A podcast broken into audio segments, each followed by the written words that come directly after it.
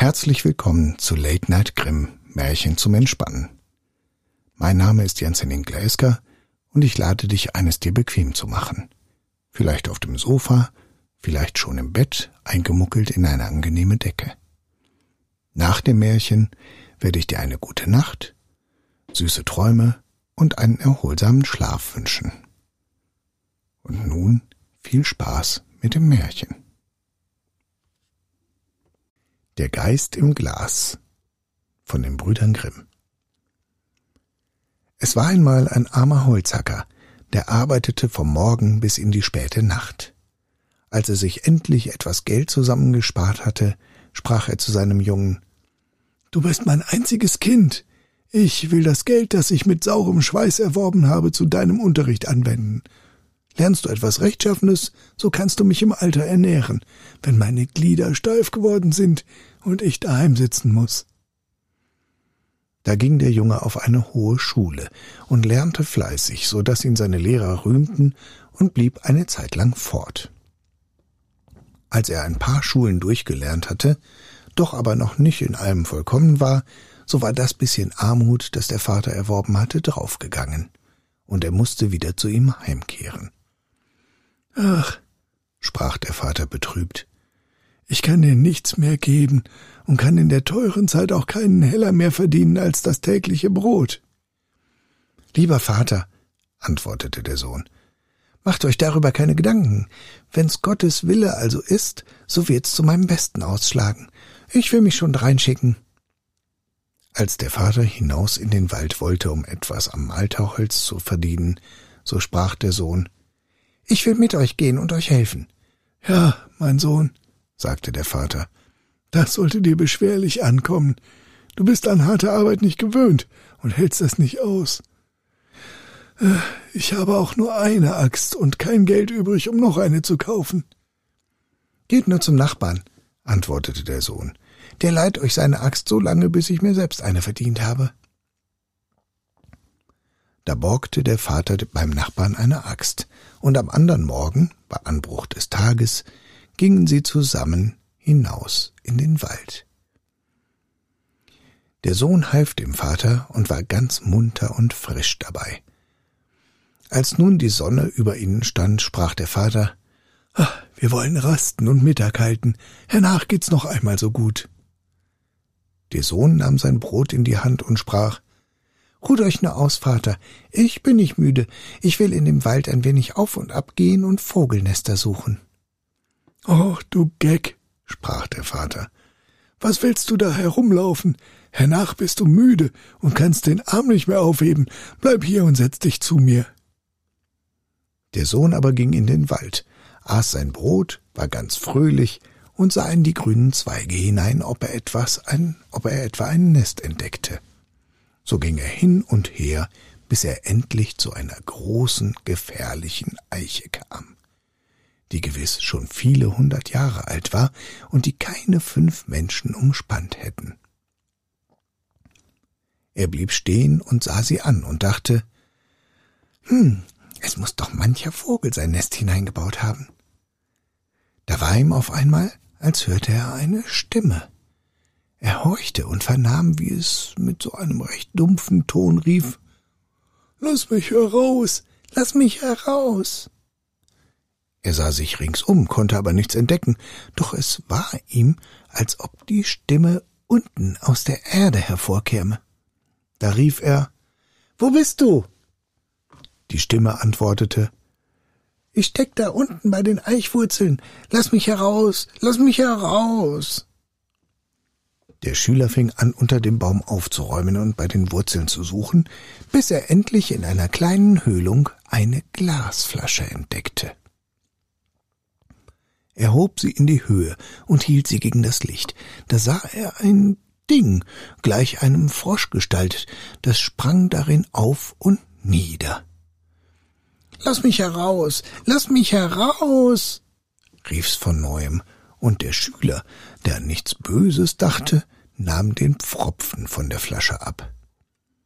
Alsbald stieg ein Geist heraus und fing an zu wachsen und wuchs so schnell, dass er in wenigen Augenblicken als entsetzlicher Kerl, so groß wie der halbe Baum, vor dem Schüler stand. Weißt du, rief er mit fürchterlicher Stimme, was dein Lohn dafür ist, dass du mich herausgelassen hast? Nein, antwortete der Schüler ohne Furcht. Wie soll ich das wissen? So will ich's dir sagen, rief der Geist. Den Hals muss ich dir dafür brechen. Das, das hättest du mir früher sagen sollen, antwortete der Schüler. So hätte ich dich stecken lassen. Mein Kopf aber soll vor dir wohl feststehen. Da müssen mehr Leute gefragt werden. Ha, mehr Leute hin, mehr Leute her, rief der Geist. Deinen verdienten Lohn, den sollst du haben. Denkst du, ich wäre aus Gnade da so lange Zeit eingeschlossen worden? Nein, es war zu meiner Strafe. Ich bin der großmächtige Mercurius. Wer mich loslässt, dem muss ich den Hals brechen. Sachte, sachte, antwortete der Schüler. So, so geschwind geht das nicht. Erst muss ich auch wissen, dass du wirklich in der kleinen Flasche gesessen hast und dass du der rechte Geist bist. Ja, kannst du auch wieder hinein, so will ich's glauben. Und ach, dann magst du mit mir anfangen, was du willst. Der Geist sprach voll Hochmut. Das ist eine geringe Kunst, zog sich zusammen und machte sich so dünn und klein, wie er anfangs gewesen war, also dass er durch dieselbe Öffnung und durch den Hals der Flasche wieder hineinkroch. Kaum aber war er darin, so drückte der Schüler den abgezogenen Pfropfen wieder auf und warf die Flasche unter die Eichwurzeln an ihren alten Platz, und der Geist war betrogen. Nun wollte der Schüler zu seinem Vater zurückgehen, aber der Geist rief ganz kläglich Ach, lass mich doch heraus, lass mich doch heraus. Nein, antwortete der Schüler. Zum zweiten Male nicht. Wer mir einmal nach dem Leben gestrebt hat, den lasse ich nicht los, wenn ich ihn wieder eingefangen habe. Wenn du mich, wenn du mich frei machst, rief der Geist, so will ich dir so viel geben, dass du dein Lebtag genug hast. Hm. Nein, antwortete der Schüler. Du würdest mich betrügen, wie das erste Mal. Ha, du, du verscherzest dein Glück, sprach der Geist. Ich will dir nichts tun, sondern dich reichlich belohnen. Der Schüler dachte, hm, ich will's wagen. Vielleicht hält er Wort, und anhaben soll er mir doch nichts. Dann nahm er den Pfropfen ab, und der Geist stieg wie das vorige Mal heraus, dehnte sich auseinander und ward groß wie ein Riese. Nun sollst du deinen Lohn haben, sprach er und reichte dem Schüler einen kleinen Lappen, ganz wie ein Pflaster, und sagte, wenn du mit dem einen Ende eine Wunde bestreichst, so heilt sie. Und wenn du mit dem anderen Ende Stahl oder Eisen bestreichst, so wird es in Silber verwandelt. Hm, das muss ich erst versuchen, sprach der Schüler ging an einen Baum, ritzte die Rinde mit seiner Axt und bestrich sie mit dem einen Ende des Pflasters. Alsbald schloss sie sich wieder zusammen und war geheilt. Nun, es hat seine Richtigkeit, sprach er zum Geist. Jetzt können wir uns trennen. Der Geist dankte ihm für seine Erlösung, und der Schüler dankte dem Geist für sein Geschenk und ging zurück zu seinem Vater. Wo bist du herumgelaufen? sprach der Vater. Warum hast du die Arbeit vergessen? Ich habe es ja gleich gesagt, dass du nichts zustande bringen würdest.